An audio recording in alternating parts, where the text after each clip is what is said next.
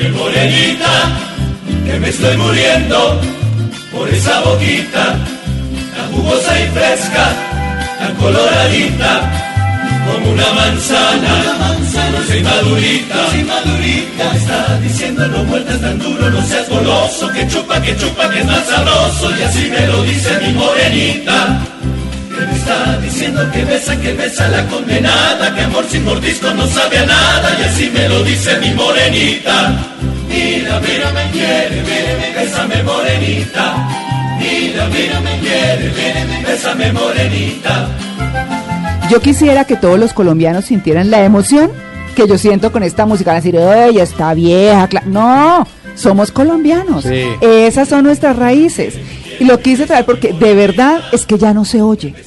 Casi no se oye. Por eso les traje dos invitados de primera línea. Estamos hablando de la rondalla, de la gran rondalla navideña que se va a presentar en el Teatro Astor Plaza en Bogotá y que tiene que ver con el maestro Jorge Zapata que nos eh, acompaña en este momento y con eh, una de sus cantantes o con su cantante Viviana Patiño. Muy buenos días para los dos. Bueno, María Clara, muy buenos días, muchas gracias por la invitación. Y qué rico esta mañana con música colombiana. ¿Cierto? Delicioso. No, claro, que muchos dirán, ay, no, eso, ¿qué les pasó?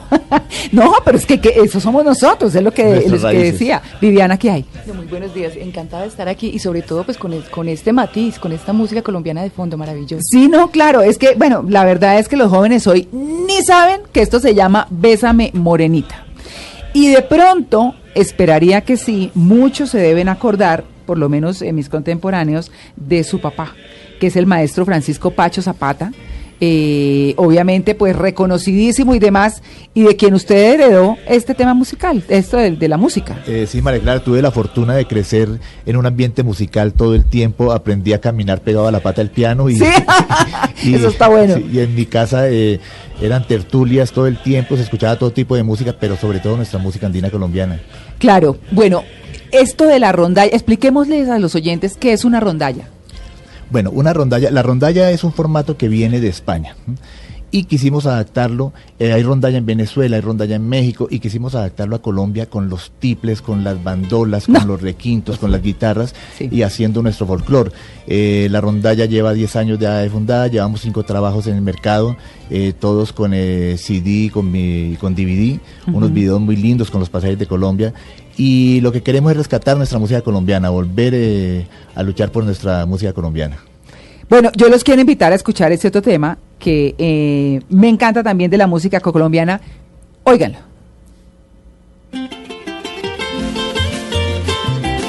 Ay, ¿a usted no les da emoción? A mí me da mucha emoción. O sea, pues me recuerda como, como esos tiempos como en familia. Claro. Como de los abuelitos, pero es que estaba que Catalina es toda hija de papá además, rockero, no, sí. Estaba ah. viendo la definición de rondalla y habla de un instrumento, me van a perdonar la infinita ignorancia. Sí. Bandurria. Y la veo y se me parece un tiple pero no ah, es, parecida a la bandola, sí, un instrumento, sino que es, más español, pues que... ¿Bandurria? bandurria, yo nunca lo había, ido, lo había oído. Como insulto esta bandurria. Ay, qué tal. pero puede funcionar en el argot musical. Sí. bueno, ¿de cuántas personas se compone una rondalla, por ejemplo? Bueno, nuestra rondalla está integrada por 16 personas, entre voces e instrumentos, todos son instrumentistas y todos son grandes voces, donde hay primeras, segundas voces, contracantos, eh, tenemos eh, tiples, guitarras, bandolas, eh, con trabajo y también hemos eh, implementado con tecnología digital unos teclados de alta, de alta gama para hacer lo que son violines, violas, chelos, ese tipo de cosas. Bueno, es que, em, a ver, inclusive contemporáneos míos que crecieron en, en, en, Bogotá, por ejemplo, yo soy bogotana, pero digamos que mi infancia no la pasé en Bogotá, sí estuvimos, yo estuve en una tierra que es muy musical, aunque ya digamos más en los pueblitos, que es Santander. Y resulta que pues entonces aprendimos tiple, guitarra con mis hermanos, pero porque teníamos un papá muy bogotano y muy musical. Entonces obviamente eso es como parte de, y por eso me emociona tanto esto, porque muchas familias colombianas crecimos como alrededor de la música, en las reuniones de los papás, los hijos éramos quienes tocábamos, mientras ellos se tomaban sus traguitos y contaban y hablaban de sus cosas, los hijos cantábamos y, e interpretábamos eh, la música de cuerdas, por ejemplo. Sí, lindísimo. Eh, María Clara, bueno, eso no se ha perdido. No, no, yo sé que no, pero es que en las grandes ciudades sí. En la gran ciudad sí, pero nosotros hemos tenido la fortuna con la rondalla de recorrer, hemos estado en el Festival del Mono Núñez. Bueno, es que eso sí hemos estado en, en el Festival de Música Sacra y Colombiana en San Gil, Sí. hemos estado en el Festival de Ibagué. Y se Oiga, ¿será que les falta más promoción, maestro? Maestro Zapata. Eh, sí, yo creo que claro, faltan muchos medios para, eh, difundir esta música, pero eh, se encuentra uno con grandes sorpresas. En estos festivales se ve mucha gente joven en el público participando, en todos estos concursos, todos estos festivales hay un movimiento de, de gente joven haciendo música colombiana con nuevas propuestas. Sí, increíble. Yo le quiero decir que yo he visto muchachos y niñas jóvenes de 20, 25 años interpretando música colombiana, música como esta.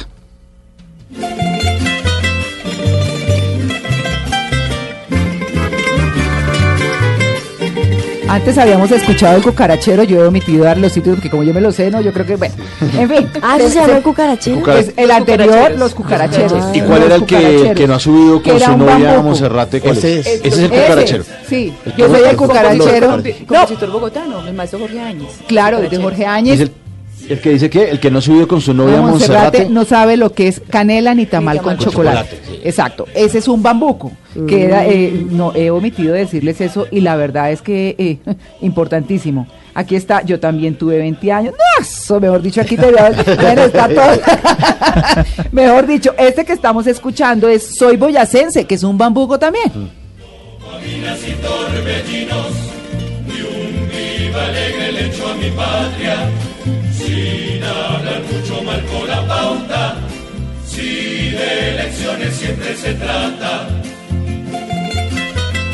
Mauricio? Ese le gustaba mucho a mi papá porque mi papá nació en Sutatensa, Boyacá. Ah, y él decía, soy boyacense de pura raza. Y yo, yo tengo sangre boyacense. No, yo también. Y usted sabe que lo que decíamos cuando estábamos chiquitos, molestando, cuando estábamos ensayando, soy boyacense de pura raza, nunca me baño porque hace frío.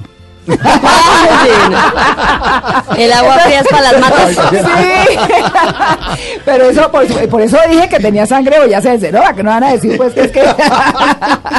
pero no, pues eso es parte de las, de las cosas que a uno se le ocurren, ¿cierto? Cuando está... Pero, claro, pero esto pasa alrededor de la música y de la música colombiana que se vive en familia delicioso. Yo sí les quiero compartir esto, que es una maravilla, porque en lo particular me emociona y quiero que a todos los colombianos les emocione y que nos emocionen nuestras raíces. Yo quiero aclarar que mi papá era boyacense y se bañaba todos los días.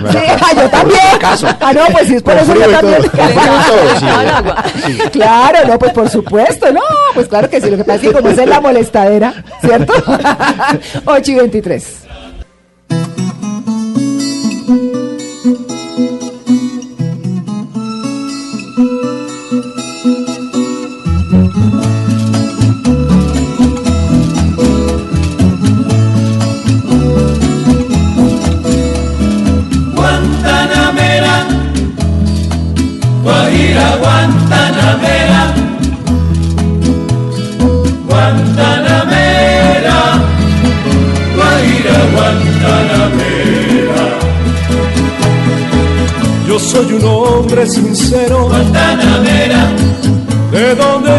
Crece la palma. Guantanamera, Yo soy un hombre sincero, de donde crece la palma.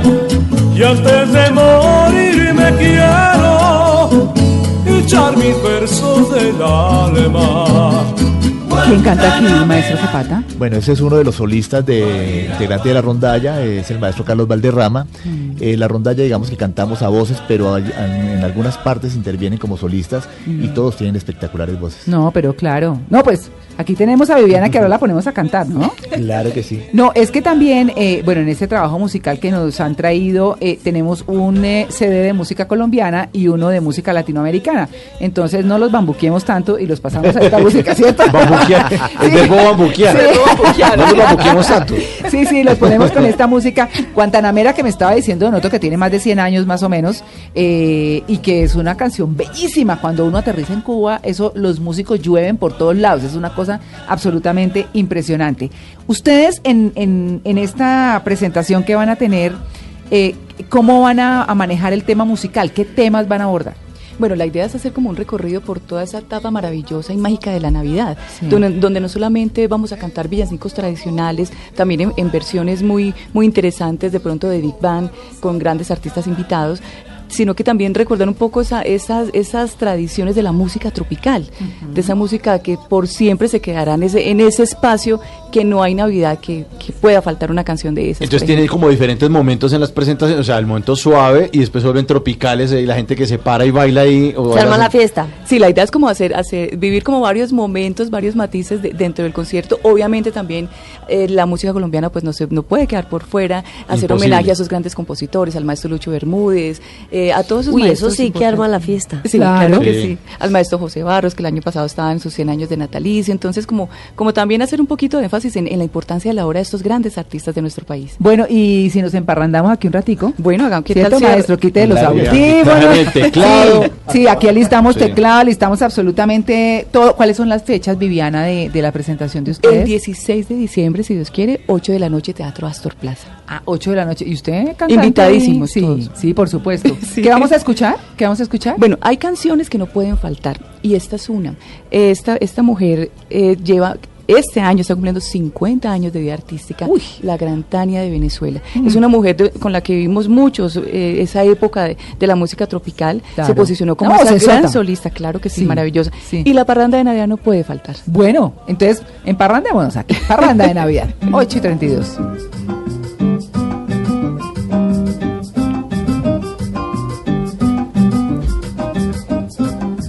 Con mi botellita y ron salgo a parrandear. Con mi botellita y ron salgo a parrandear. Agarro mi cuatico y mi ron y me voy a gozar y nada más. Agarro mi cuatico y mi ron y me voy a gozar y nada más. Son para gozar y las estas navidades son para gozar y las estas navidades porque el año que viene se acaban los pesares porque el año que viene se acaban los pesares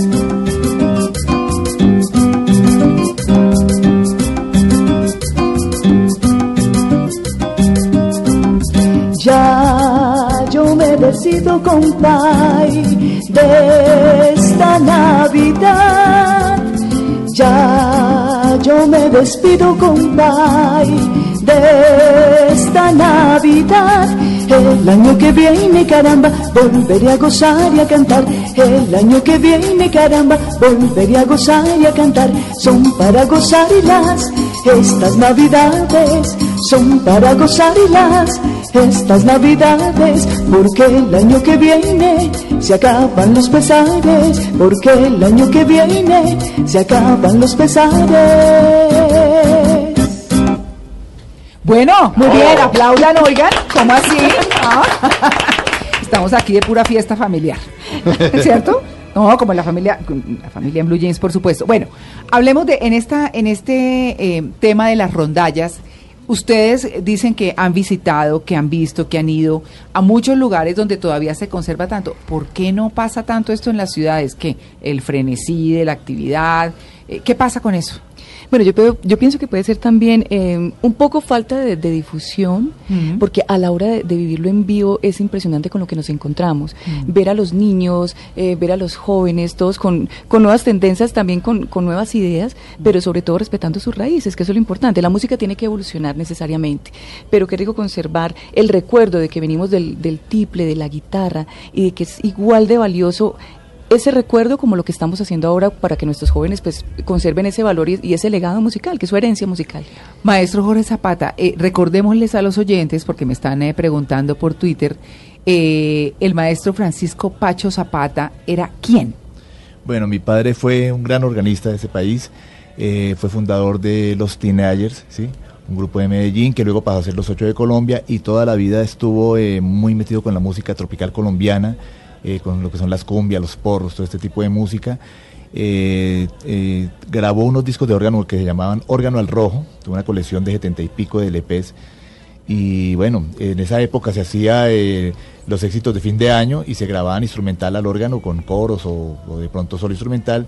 Y toda la vida estuvo en, en la música y pues de ahí viene la vena. Claro, por supuesto. ¿Y usted es el único hijo que se dedicó a la música? No, tengo otro hermano también que está dedicado a la música, un hermano menor. Y en la casa de todos, todos músicos, pero dedicados a la música, eh, mi hermano y yo. Claro, por supuesto. Bueno, les voy a poner un temita chévere, que también es latinoamericano y que yo sé que apenas lo escuchen lo van a reconocer.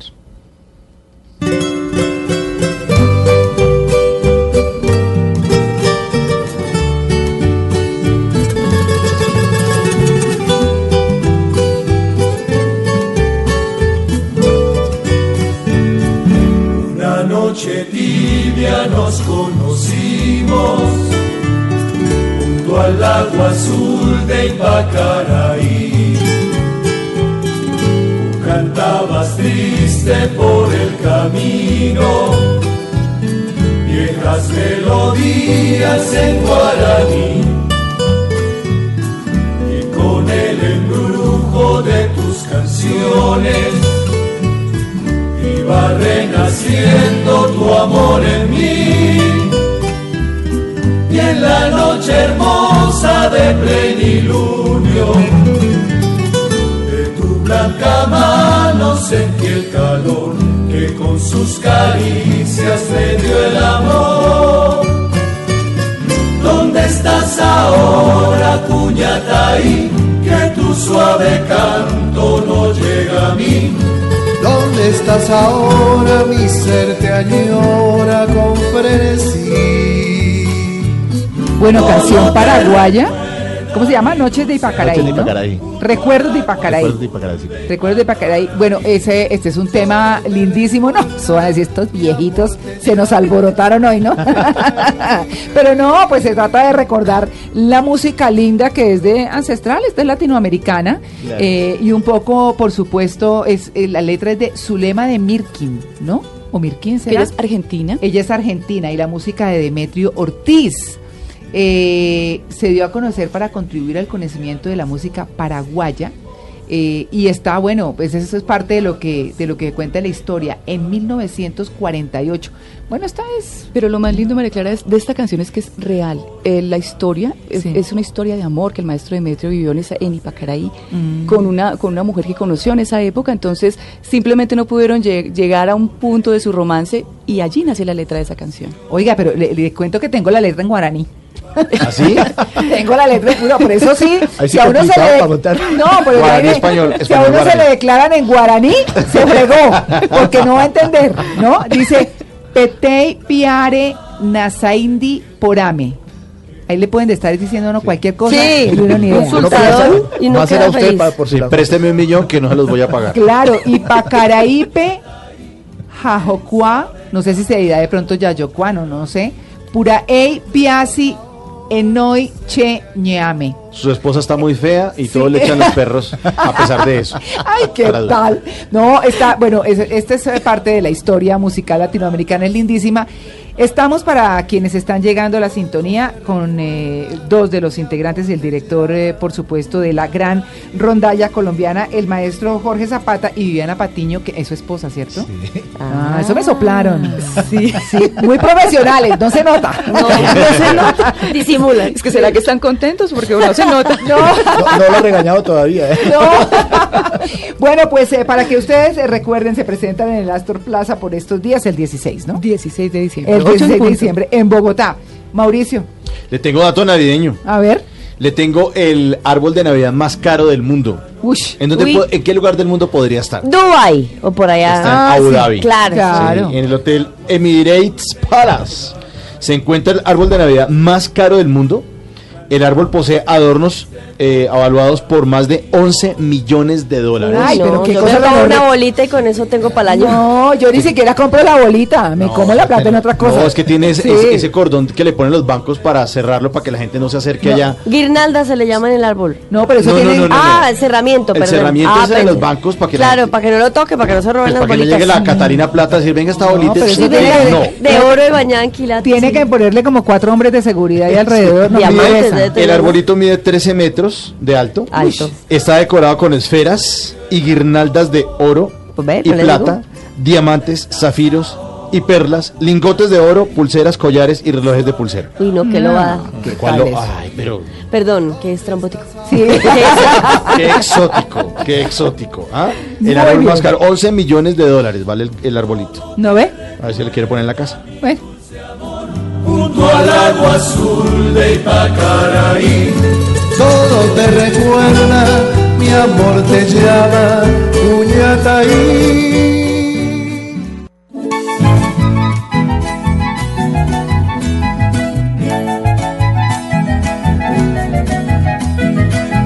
Esta es la historia de aquel novillo que había nacido allá en la sierra, de bella estampa, mira la fiera, tenía los cuernos punta de lanza, cuando en los tiempos de la violencia se lo llevaron los guerrilleros, con tiro fijo, cruzos enteros, llegando al pato y al guayabero, al Bravo que tienes. Alma Bueno, de acero. eh, uy, Claro. esa se le fue como en fa, pero bueno. No, en, fa- en- en falta de voz. En fabuloso. Sí, eso estuvo bueno ese remiendo. Bueno, está, ah, está tiro fijo, salió aquí a. Sí.